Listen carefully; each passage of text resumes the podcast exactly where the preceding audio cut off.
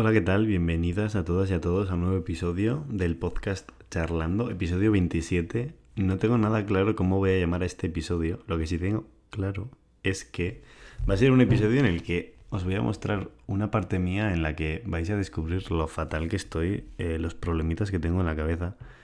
Y es que voy a hablaros de mis sueños, de mm, cosas que sueño, ¿vale? No de mis sueños ni mis metas en la vida, sino de los sueños rarísimos que tengo, ¿vale?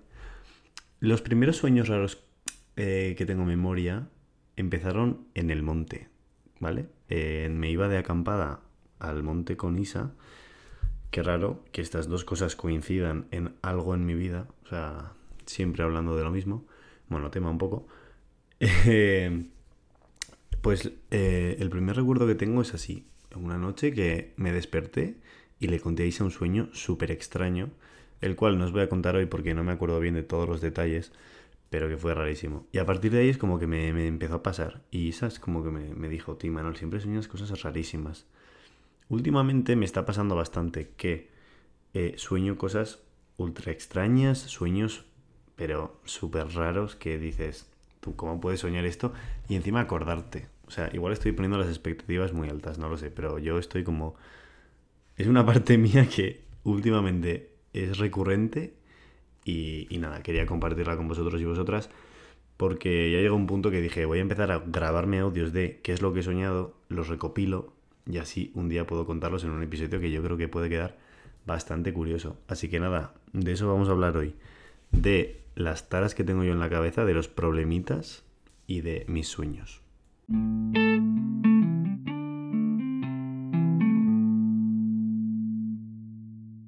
En un intento de ser gracioso, he decidido ponerle nombre a cada sueño, ¿vale? Como un título de presentación.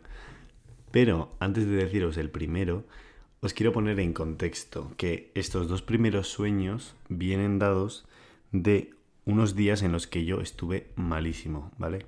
Estuve con 38-39 de fiebre por culpa de unas anginas y yo cuando estoy malo sueño, o sea, yo de normal sueño muchas cosas, pero cuando estoy malo, sueño cosas que me hacen sentir incómodo, ¿vale? Y las relaciono muchísimo, o sea, mis pesadillas, yo cuando me acuerdo de ellas o mis sueños, los relaciono muchísimo con cosas que me estaban preocupando en el momento en el que yo lo estoy soñando, ¿vale? Este es el primer contexto. Bueno, una cosa más del contexto. Yo estaba eh, malo y soñé esto durante el Mundial de Qatar. Dicho esto, el primer sueño lo he llamado guillotina en el mundial. Ok, yo estaba malísimo, entonces eh, justo había empezado el mundial y yo soñé que estaba en, el mundial de Qatar. Yo estaba como presenciando el mundial, pero estaba siendo un mundial, o sea, yo estaba en el mundial, pero de una manera muy abstracta, joder. Eh, yo sabía el contexto en el que estaba tal y la cosa es que a cada partido que se jugaba iban guillotinando países enteros, pero literalmente países enteros. Yo tenía la sensación de que cada vez que había un partido de fútbol o un equipo perdía, en plan guillotina, en plan derechos humanos, a tomar por culo, tal. Hemos criticado este mundial en este podcast. Tenéis un episodio por si queréis escucharlo. En plan, como se estaba criticando mucho en ese momento eh, los derechos humanos, eh, derechos de las mujeres, tal, de Qatar, pues yo sentía que en plan se estaba como guillotinando los países, ¿vale? Este sueño es así, o sea, no tiene mucho más que contar. Y es uno bastante corto, pero para empezar, bueno, pues os pongo en contexto de lo que son mis sueños. El siguiente sueño ocurrió un par de días más tarde, concretamente el 25 de noviembre, y este es un dato importante, eh, ya que, como todas y todos sabéis, el 25N es el Día en contra de la Violencia de Género, y mi sueño, pues, tiene que ver con esto. Lo he titulado La Reina de Portugal y considero que es una de las mayores fumadas que vais a escuchar en este episodio. Vale, yo soñé que era la reina de Portugal y que tenía un hermano, pues que era el príncipe de Portugal, vamos a decir. Entonces, ¿qué pasa? Que había una guerra en el mundo y montón de países venían a refugiarse a Portugal, ¿vale? De la guerra y tal. O sea, venía como el concepto de país, no venía gente únicamente, venía como el concepto de país, ¿vale? En plan, muchísima gente venía a Portugal a refugiarse por la guerra. Y yo llegué a un punto en el que me agobio mucho porque eh, estaba descuidando Portugal por cuidar en exceso a la gente que venía de los otros países. Entonces llega un momento del sueño en el que aparecen unos árabes. Vale, podemos interpretar que los árabes son gente de Qatar y así, recordemos que sigue siendo el mundial y lo que os he dicho antes que yo relaciono muchísimo eh, cosas que, que están ocurriendo en la realidad con las cosas que sueño. Pueden ser gente de Qatar y, bueno, vienen y se alían con mi hermano, el príncipe de Portugal. Entonces ocurre que yo, de un momento a otro, empiezo a dejar de tomar decisiones. Yo seguía siendo la reina de Portugal, pero no tomaba ningún tipo de decisión. Todas las tomaban los árabes junto con mi hermano. Yo esto al día siguiente lo relacioné con que al haber sido el 25N yo tenía muy presente eh, pues el, el tema de feminismo, tal y cual, entonces eh, pues yo había como encarnado eh, esa situación en, en mi sueño. Y yo en el momento me sentía como muy atado. Tenía la sensación de estar como eh, un gusano de seda que está en su capullo, que está, o sea, no sé si os lo imagináis, como un capullico y el gusano así quieto, que no se puede mover nada. Pues yo estaba en la cama dando un montón de vueltas, enredado con las sábanas, y no podía dar vueltas. O o sea, no podía hacer otra cosa que dar vueltas en la cama sin que sirviese para absolutamente nada. Entonces yo me sentía muy mal porque no podía ayudar a mi gente portuguesa. Con estos dos sueños se acaba el apartado de soñar estando malito, ¿vale? Ahora el resto de sueños pues son en un día cualquiera que no estaba malo ni nada. Y creo que en general no hay ningún contexto, bueno, sí hay alguno que tiene un contexto más importante, pero bueno, no tan importante como estos últimos. El siguiente título es el funeral. ¿De quién es este funeral? Pues no lo sabemos ni lo vamos a descubrir. Hay gente que tiene sus teorías, luego os las explico. Pero primero vamos con el sueño. Bueno, este sueño empieza yo yendo en coche a un funeral, ¿vale? ¿Qué es lo que pasa? Que yo llego al sitio donde se iba a celebrar el funeral y no era el típico funeral de, pues, ir a la iglesia, hacer la misa, tal, y, y ya está, ¿no? No, yo llego y en vez de llegar a una iglesia, llego a un restaurante. Entonces, se ve que se estaba celebrando el funeral y se habían juntado familiares, amigos y gente conocida de la persona que había muerto en un restaurante. Y pues el plan era comer y luego, pues no sé, en plan, es como estar todos juntos, tal. Luego no sé si habría que ir al entierro o al funeral como tal, pero bueno, yo solo sé que había que comer. Entonces yo me fui adentro del restaurante, estuve con mi familia, estuve tomando algo antes de comer y dije, bueno, voy a dar una vuelta para saludar a la gente que ha venido, ¿no? Eh, a ver con quién me encuentro. Total, queda la casualidad de que salgo del restaurante, voy a la parte trasera que tiene un jardinito bien majo, tal, sol, eh, todo muy verde, tal y cual, y me junto con eh, el grupo de las de medicina que estaban allí en una mesa en la terraza y estaban como disfrazadas, como si fuesen a salir en Nochevieja. Entonces yo en el sueño, pues bastante emocionado de verles porque pues son gentecilla que me caen muy bien y bueno, voy a saludarles, tal, abrazo, tal y cual. Y me dicen, y Manuel, quédate eh, con nosotras si quieres, tal. Y yo pensando y digo, ojo, es que no puedo porque tengo que comer con mi familia, tal. Bueno, total, que al final quedamos en que después de la comida eh, iba a ir con ellas de sobremesa. Vale, un dato importantísimo, que no es tan importante para el sueño, pero sí para las teorías de quién ha muerto, eh, es que en el grupo de medicina estaban pues todas las de medicina menos Isa, ¿vale? O sea, yo conozco a eh, las personas de medicina, porque Isa estudia medicina y alguna vez pues me he juntado con ellas. Entonces estaban todas menos Isa. Y ya está, o sea, el sueño acaba ahí, no tiene más. Teorías de quién ha muerto. Bueno, no sé si habéis podido interpretarlo, pero yo este sueño se lo conté a Isa y dice, genial Imanol, eh, literalmente ha soñado con mi funeral. Entonces, no sé qué pensaréis vosotros y vosotras. Isa dice que claramente su funeral, porque ¿en qué funeral íbamos a coincidir? Las de medicina y yo, con mi familia, tal, no sé qué. Que solamente tenía sentido que eh, hubiese soñado con su funeral. Y ya montó el drama porque había visto un tuit que el primer sueño que tenías en 2023 se hacía de realidad, no sé qué. Bueno, total que eh, ya me estaba acusando de que le había matado literalmente. Pero no pasa nada. Yo no estoy de acuerdo con esta teoría y no sé qué opinaréis vosotros y vosotras. podéis elegir el nombre que queráis eh, para el sueño. El funeral o el funeral de Isa. Este sueño que os voy a contar ahora me hace mucha gracia y a la vez me da un poco de rabia no acordarme del sueño entero, porque yo me desperté pensando, Manuel, este sueño ha sido súper divertido, pero no me acuerdo del sueño entero, solamente me acuerdo de esta parte, ¿vale? Total. Es que eh, no hay ningún tipo de contexto y solo me acuerdo que yo estaba con un grupo de amigos y amigas eh, por una calle y llegamos a un paso de cebra en el cual un chico de repente se arrodilla para pedirle matrimonio a su novia, a su pareja, entendemos. De repente, y sin venir a cuento, yo me pongo a dar palmas y, y a cantar bulerías.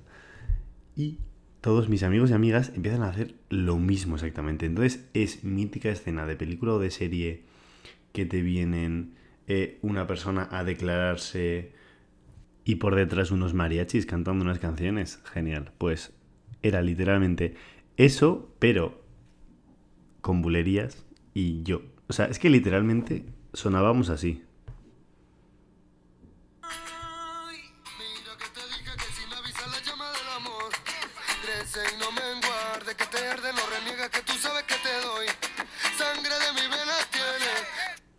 Sea, literalmente era esto. Y la verdad que muy gracioso. Y el momento, yo en el sueño estaba como súper orgulloso de, joder, eh, mi espontaneidad ha conseguido generar esto, que todo el mundo se una. Encima aparecía más gente que no conocíamos de nada y se unían a cantar, no sé qué, se hacía un círculo alrededor de la pareja. Bueno, no puedo deciros si la chica aceptó la petición de matrimonio o no. Solo puedo deciros que tremenda pedida de mano. El siguiente sueño es una montaña rusa de emociones. Lo pasé al principio muy bien, luego mal, luego bien otra vez. Bastante raro todo y es una mezcla muy extraña de muchas cosas. He decidido llamar al sueño Osasuna nunca se rinde. Es un poco por la coña del meme. Pero, o sea, obviamente tiene que ver. Vale, el sueño empieza yo con mi familia, bueno, en concreto con mi tío, con mi prima Irune, con mi Aita y ya está, en la final de la Copa del Rey, ¿vale? Ya sabéis que Osasuna este año está a tope con la Copa del Rey. De hecho, en semifinales de momento vamos bastante bien. No voy a decir que vamos a llegar porque no quiero gafar al equipo, pero hay bastantes posibilidades. Bueno, continuamos entonces. Ya estábamos en la final de la Copa del Rey y estábamos entrando al estadio. ¿vale? Entonces, eh, a la entrada del estadio, ¿sabéis? Mítico que ponen en las colas de los supermercados, que ponen un montón de cositas para que piques y cojas, ¿sabes? En plan, productos así sencillitos, tonterías, que te hacen pasar como por una hilera de, cosas para que tentarte a coger, ¿no? Bueno, pues esto ocurría eh, para entrar a la final de la Copa del Rey. Pero ¿qué pasa? Que eh, todo lo que había allí era gratis y eran sudaderas, camisetas, pantalones, había un montón de ropas, ¿no? Entonces yo me centré muchísimo en una marca que me gusta mucho, que es Nude Project, ¿vale? Y empecé a coger un montón de sudaderas, pero un montón, ¿eh? O sea, igual tenía ocho sudaderas de Nude Project, eh, camisetas, bueno, de todo. ¿Qué pasa? Que todo esto te lo tenías que llevar. O sea, era gratis y te lo podías llevar. Pero había que llevarlo y yo llevaba mucha cosa y no me podía llevar todo dentro del estadio. En ese momento se me ocurre la maravillosa idea de esconderlo, ¿vale? A todo esto yo iba con mi prima Irune, me había adelantado con mi prima Irune, que es mi prima pequeña, ¿vale? Y estábamos las dos solas, y mi tío y mi hija estaban por detrás. Entonces a mí se me ocurre la maravillosa idea de coger toda la ropa tal. ¿Qué es lo que pasa? Que pierdo a Irune. Y tengo que esconder toda la ropa. Entonces, eh, soy consciente de que he perdido a Irune, escondo la ropa, de repente veo a mi tío Iñaki pasar, eh, que está buscando a Irune, no sé qué, y yo me empiezo a sentir fatal, pero claro, tengo que esconder la ropa, tengo que terminar de esconder la ropa para poder cogerla después. Bueno, total, que cuando acabo de esconderla, eh, ya todo el mundo había entrado al estadio. Y yo iba tarde. Iba tarde, tal, yendo al estadio, o sea, yendo al estadio, entrando por la puerta, o sea, porque el caminito ese estaba al lado del estadio. Y de repente yo llamando a mi, a mi Aita, Aita, ¿dónde estáis? Tal, no sé qué. Estamos ya adentro. Y Manuel, ¿dónde ustedes estás? Yo mientras le llamaba viendo el partido que ya había empezado, lo había empezado a ver yo por el teléfono también, tal. Y de repente, gol de. Yo contento, no sé qué, claro, contento pero triste, porque, o sea, literalmente Osasuna jugando la final de la Copa del Rey y yo, eh, gilipollas de mí, estoy fuera porque me he quedado cogiendo unas putas sudaderas y soy retrasado mental, ¿vale? O sea, esa era mi sensación. Total, que yo venga y tengo que entrar tal y cual no sé qué, de repente me doy cuenta que no tengo mi tarjeta de socio y no puedo entrar. Que no tiene sentido, porque de normal irás con una entrada. Pero bueno, yo, la tarjeta de socio en el sueño, la tarjeta de socio, que la tarjeta de socio estaba en Pamplona y yo estaba en Sevilla. Entonces ya era en plan, eh, tengo que ir a Pamplona, volver a Sevilla, no me da tiempo. Entonces digo, bueno, pues me voy. Y Manol, no te rayes, eh, vete a un bar y disfruta de cosas una en una final de la Copa del Rey. Pero igualmente, otra vez volvía mi sensación de, tú, Manol la puta final de la Copa del Rey y tú no vas a entrar al estadio por tonto. O sea, únicamente por tonto. En este momento el sueño cambia radicalmente y pega un salto espacio-temporal bastante grande. ¿Qué diréis? ¿Y Manol es otro sueño? No.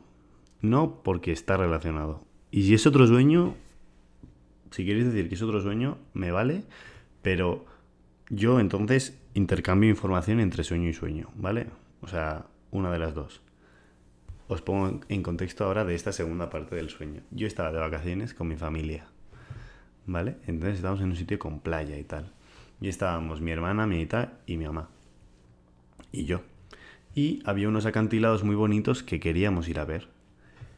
Entonces estábamos yendo al sitio donde había que coger las entradas, tal, que era justo donde salían los guías para para explicarte qué es lo que pasa, que para coger esas entradas, en vez de ir por la calle normal, tenías que meterte como por la parte de atrás de una de un edificio, subir todas las plantas hasta arriba del todo. De repente llegabas a la última planta, era un bufete de abogados, tenías que bajar por las escaleras de emergencia, míticas estas americanas que son de metal y van como por fuera, haciendo así zigzag. Tenías que bajar por ahí y aparecías en los acantilados. ¿vale? Entonces llegábamos mi aita, mi hermana y yo, comprábamos las entradas. Y mi mamá llegaba un minuto tarde. No sé por qué, llegaba un minuto tarde y no se podía comprar entradas. En plan, tenía que comprarla cada persona la suya. Llega un minuto tarde y literalmente la persona que estaba haciendo eh, lo de la guía le dice, no puedes comprar entradas.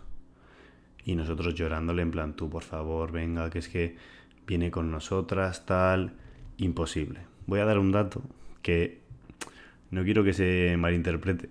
O sea, no es como más negativo, pero la gente que llevaba eh, el tema de los acantilados eran gente, mm, eran curas, ¿vale? Eran gente religiosa. Entonces, yo esto lo digo porque en el sueño aparece, que en el momento en el que no nos dejan decidimos esperar a la siguiente, que había que esperar como una hora para hacer la siguiente visita. Y durante esa hora yo estaba chinadísimo y me ponía a pensar cosas que decirle al cura cuando terminase la visita. En plan, eh, es que me cago en Dios, no sé qué, Dios no existe, tal y cual, sois unos hijos de puta. Me iba a poner como bien de amadas con el cura por no dejarle a mi mamá hacer la visita guiada. Total, que eh, esa visita guiada pues se habría hecho tal y de repente eh, ya estamos como en ese mismo día pero a la tarde y estamos en un bar vale y yo me pongo eh, estamos tomando una cerveza tal miro a la tele y veo que estaba jugando Osasuna el partido de la Copa del Rey vale Entonces, eh, claro, yo lo veo tal, no sé qué, bueno. Pero el partido era contra el Athletic Club de Bilbao. Entonces yo me tranquilizo y digo, vale, no era la final de la Copa del Rey, estamos jugando las semifinales. Y era el partido allí en San Mamés. Y bueno, al rato acababa el partido y Osasuna ganaba 3-0. Increíble, pero 3-0. O sea, toco madera. toco madera. Bueno, total que yo en ese momento súper contento de, ¡buah! Osasuna 3-0, no sé qué. Vamos a ir a la final, tal. Y en ese momento acaba el sueño, ya que yo le envío un mensaje a una amiga mía en plan, tía, ¿has visto Osasuna que ha ganado 3-0, tal? De repente salimos del bar y estamos en lo viejo de Pamplona, ¿vale? Y ya está. O sea, es un sueño bastante raro. O sea, mezclo como muchísimas cosas. Y es que encima ahora lo he estado pensando y creo que tengo eh, el por qué eh, relaciono los curas con los acantilados. Y es que creo que en Asturias hay eh, una playa que se llama las playas de las catedrales, que son eh, pues como rocas que están excavadas por el, por el agua, parecen como catedrales. Bueno, hay que echarle imaginación para que parezcan catedrales. Pero me acordaba ahora de eso y digo, fijo que lo de los curas, eh, yo imaginé que eran curas los de los acantilados, por eso. No sé qué os ha parecido, este creo que es el sueño más largo que he contado, es el más desarrollado que he tenido de los que voy a contar hoy. Bastante denso, eh, pero a mí me encanta. Este que os voy a contar ahora es un mini sueño que tuve hace poco y se llama Ya me gustaría.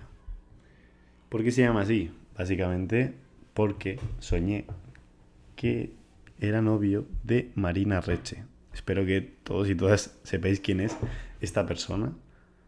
Yo podría decir que es top 3 personas más guapas que he visto en mi vida, si no top 1. O sea, digo top 3 porque igual no me estoy acordando de alguien, pero esta persona es increíble.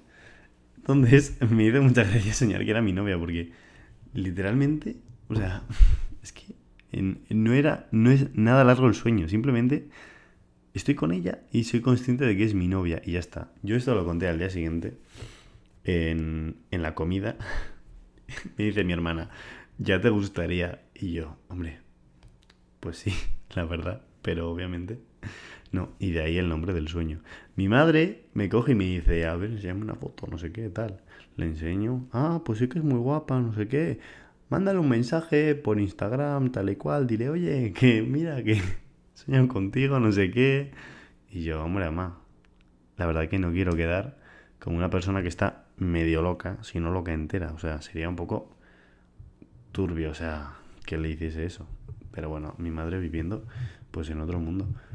Y obviamente no le he dicho nada. Marina, que sé que escuchas el podcast porque eres fan. Oye, no vamos a ser novios, pero podemos ser amigos. Te puedes venir, te entrevisto, tal. Y nada, este es el sueño, sencillo y para toda la familia.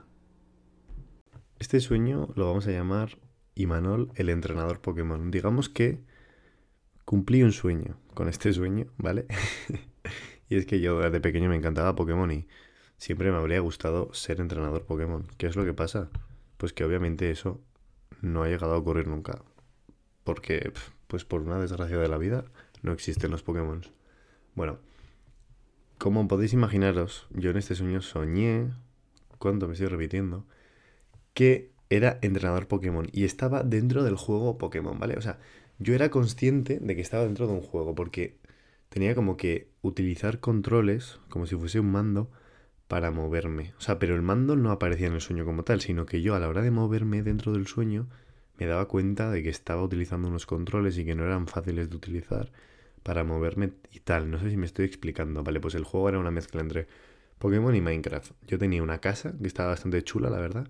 Entonces tenía yo ahí mi huerto, no sé qué, recogía mis lechuguitas, mis tomates, tal y cual. Y luego aparte estaban los Pokémon. ¿Qué pasa? Que yo de repente salía fuera de casa e iba a capturar un Pokémon. ¿Sabéis el mítico Pokémon que sale de un huevo? Que lo lleváis. O sea, es que hay un. Igual la gente no ha jugado nunca a Pokémon. Pero si no habéis jugado nunca a Pokémon, hay un Pokémon que te dan, que te dan un huevo de Pokémon. Entonces, tú lo llevas encima y a X tiempo ese huevo eclosiona y de ahí sale un Pokémon. Total, que empezaba a luchar contra él para capturarlo. ¿Qué pasa? Que casi se me va la cabeza y lo dejé a uno de vida, sin querer, ¿vale? Yo no quería dejarlo a uno de vida. O sea, porque casi se me muere y lo quería capturar porque a mí un Pokémon siempre me ha gustado, me ha hecho como un montón de gracia. Y... Y no sé, de pequeño me gustaba mucho. Entonces, bueno, total que ya lo capturo. Y de repente voy a una tienda de sacos de dormir. Entonces era una tienda rara porque, bueno, era una tienda de sacos de dormir, yo iba a comprar sacos de dormir, pero eh, era una tienda de montaña. Y en la parte, de, era como una parte de arriba y otra parte de abajo. En la parte de arriba había como un bar y tal, y en la parte de abajo estaba la tienda. ¿Qué pasa? Que yo había comprado sacos de montaña, ¿sabes? Sacos de dormir. Ah, para todos los monitores y monitores de los scouts. Pero me había dejado uno. Había un saco que me faltaba. Y yo estaba pensando, bueno, pues compro otro saco y ya está, y así tenemos para todas, tal. ¿Qué pasa? Que esos sacos eran rarísimos, porque esos sacos valían mucha pasta, eran como muy buenos, de muy buena calidad, pero eh, solo calentaban 0 grados, en plan, temperatura confort 0 grados, o sea, tú te metías dentro del saco y hacía 0 grados. Entonces yo no lo acababa de entender, en plan, tú vaya puta mierda de saco, encima cuesta un montón y solamente voy a estar a cero grados. O sea, no me voy a comprar un saco para esto, ¿sabes? En plan, ay mierda. Y estuve ahí debatiendo dentro del sueño un rato de qué hacer, lo compro, no lo compro, tal.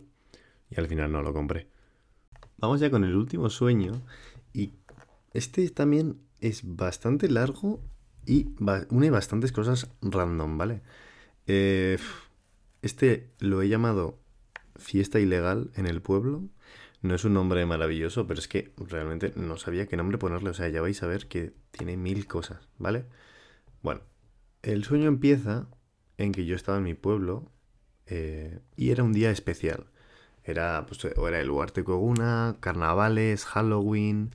Era un día de estos, era un día especial. Entonces se hacía una cena, ¿vale? El año anterior había habido COVID y en el sueño, estoy hablando, eh, se había hecho una cena ilegal y fiesta en una casa abandonada, al estilo Pipicán. En Huarte, cuando había COVID así, pues íbamos al Pipicán, a un Pipicán que había en las huertas y se montaba ahí la fiesta. Que ahí no molestábamos a nadie, tal, no venía la policía, entonces se hacían ahí las cosas. Pues de ese estilo, en plan, como súper ilegal en una casa abandonada. Entonces, la dinámica de esta cena es, se hace eh, tú te sientas de manera aleatoria en la mesa. O sea, tú te apuntabas, gente de Duarte se apuntaba. Y te podía tocar con gente de tu cuadrilla o con gente totalmente random de, de otra cuadrilla o lo que sea, ¿vale? En la mesa. Y aparte de esto, todo el mundo tenía que ir disfrazado. Venía gente famosa también disfrazada. Y se hacía como una especie de juego de rol de miedo, ¿vale? Como una noche de miedo de campamento. Esto lo digo para la gente de Munduco, que me entenderéis. Pero vaya, básicamente como un juego de rol un poco así turbio, de miedo. Total, que llega el día de la fiesta y yo me di cuenta de que no tengo entradas para esa fiesta, porque el año anterior, con el COVID tal, se habían hecho entradas para el aforo limitado. Y yo ya pensaba que este año no iba a haber entradas porque ya pues no había COVID ni nada y no eran necesarias, pero resulta que sí. Entonces yo tengo la maravillosa idea de hablar con mi primo que los de su cuadrilla habían estado organizando toda la, fiesta y tenían entradas y tal. Al final consigo una entrada, teníamos que ir a mi casa, ¿vale? Y total que mi casa estaba en el edificio de casa de mis tíos, en el cual vivía también mi prima Maitane con su novio. Entonces yo a la que estoy entrando en casa, veo a mi prima y a su novio salir de la suya, pero no les reconozco porque iban con una silleta doble Tal, total, que se me, se me acercan a saludarme y le digo, joder, Maitane, no te reconocía, tal, te veo súper mayor con esas silletas, tal, como súper adulta. Total, que ya entro a mi casa y entro con el coche, pero en plan, hasta la cocina con el coche. Y de repente veo que había cosas de la cabalgata de Huarte por mi casa, en plan, decoraciones de carrozas, tal, estaban en mi salón ahí tiradas. Total, que ya hacemos lo que teníamos que hacer y nos vamos a ver la casa abandonada donde se iba a hacer la fiesta. Y allí aparece un americano loco, míticos de estos de película que aparece con una pistola y empieza a matar a gente en un colegio o lo que sea. Bueno, de película y no tan película. Pues así. Y no nos mata de milagro. Entonces empezamos a correr. Pero es que no nos mata de milagro del palo de... O sea, nos tenía completamente a tiro a dos metros y decide no matarnos y matar a otras personas que estaban allí. Entonces echamos a correr, tal, súper, súper agobiados. Total que eso ya pasa y el último recuerdo que tengo es yo preparándome para ir a la cena, que me había puesto una careta y algo encima de la cabeza que no me acuerdo exactamente el qué. En donde ya no sé si habría ido bien la fiesta, si no, claro, habían matado a un montón de gente antes. ¿Sería parte de la actuación que venía luego, del juego de rol de miedo? ¿Quién sabe? Eso ya lo dejo a vuestra imaginación. Pues hasta aquí mis taras mentales y mis sueños. Espero que os hayan gustado. Creo que están bastante variados, diferentes temáticas, tal. O sea, podéis sacar de aquí ideas chulas para alguna historia bien turbia que queráis contarle a alguien. Eh, nada, yo creo que esto se convertirá en una serie que iré subiendo cada X tiempo, o sea, cada vez que tenga pues unos 5 o 6 sueños raros que contar los subiré para tenerlos aquí, para que los podáis escuchar. Que, que eso, si os ha gustado, pues genial. Me alegraré muchísimo. Y, y nada, voy a ir a recomendar las canciones para ir cerrando ya el episodio. Eh, la primera que voy a recomendar, Cuando me tocas, de Sebastián Cortés. Vale, esta semana he escuchado Sebastián Cortés muchísimo. Muchísimo, pero muchísimo. No sé qué me pasa, que estoy últimamente escuchando muchísima música triste. Esta en concreto no es muy triste, pero Sebastián Cortés ha sacado un discazo que es bastante muy tristón. Y eso, lo he estado escuchando mucho y esta canción es demasiado top. Entonces, obviamente tenía que estar en la playlist del podcast. La segunda que voy a recomendar también es muy tristona y la he añadido hoy. Iba a recomendar otra, pero he decidido añadirla hoy porque justo ha salido hoy y la he escuchado ya 500 veces y se llama Lo que hay por aquí de Relsby, que es una canción que me ha dolido un poquito en el corazón al escucharla, la verdad. Pero es que es súper, súper bonita y súper triste a la vez. Entonces, bueno, como estoy un poquito así, pues... O sea, no estoy triste. Lo peor es que no estoy triste. Estoy súper contento últimamente. Pero no sé por qué me dan ganas de escuchar música triste. Entonces yo aquí la dejo, que hacía mucho que no había ninguna canción así tristona. Y por último, cuando tú bailas de nativa, que es un temazo espectacular, pero espectacular. Me gusta muchísimo. Es otro rollo, la verdad que no es tristona ni nada. Es, es como muy guay. Es un poquito romántica, pero un romántico mm, guay. Es que no sé cómo decirlo. Nativa. Si, si sabéis qué rollo de música saca nativa, pues, pues ya sabréis de a qué me refiero. Y si no, pues iré a escucharla, que está súper chula. En la playlist del podcast, Charlando Playlist. Podéis seguir en Instagram, eh, charlando.pod, Twitter, charl barra baja ando. Y poquito más tengo que contaros, mi gente. Ojalá que os haya gustado. Un besito, muchas gracias por el apoyo al podcast, últimamente estamos a tope, o sea, está escuchando un montón de gente eh, los podcasts y yo estoy súper contento. Así que nada, agur.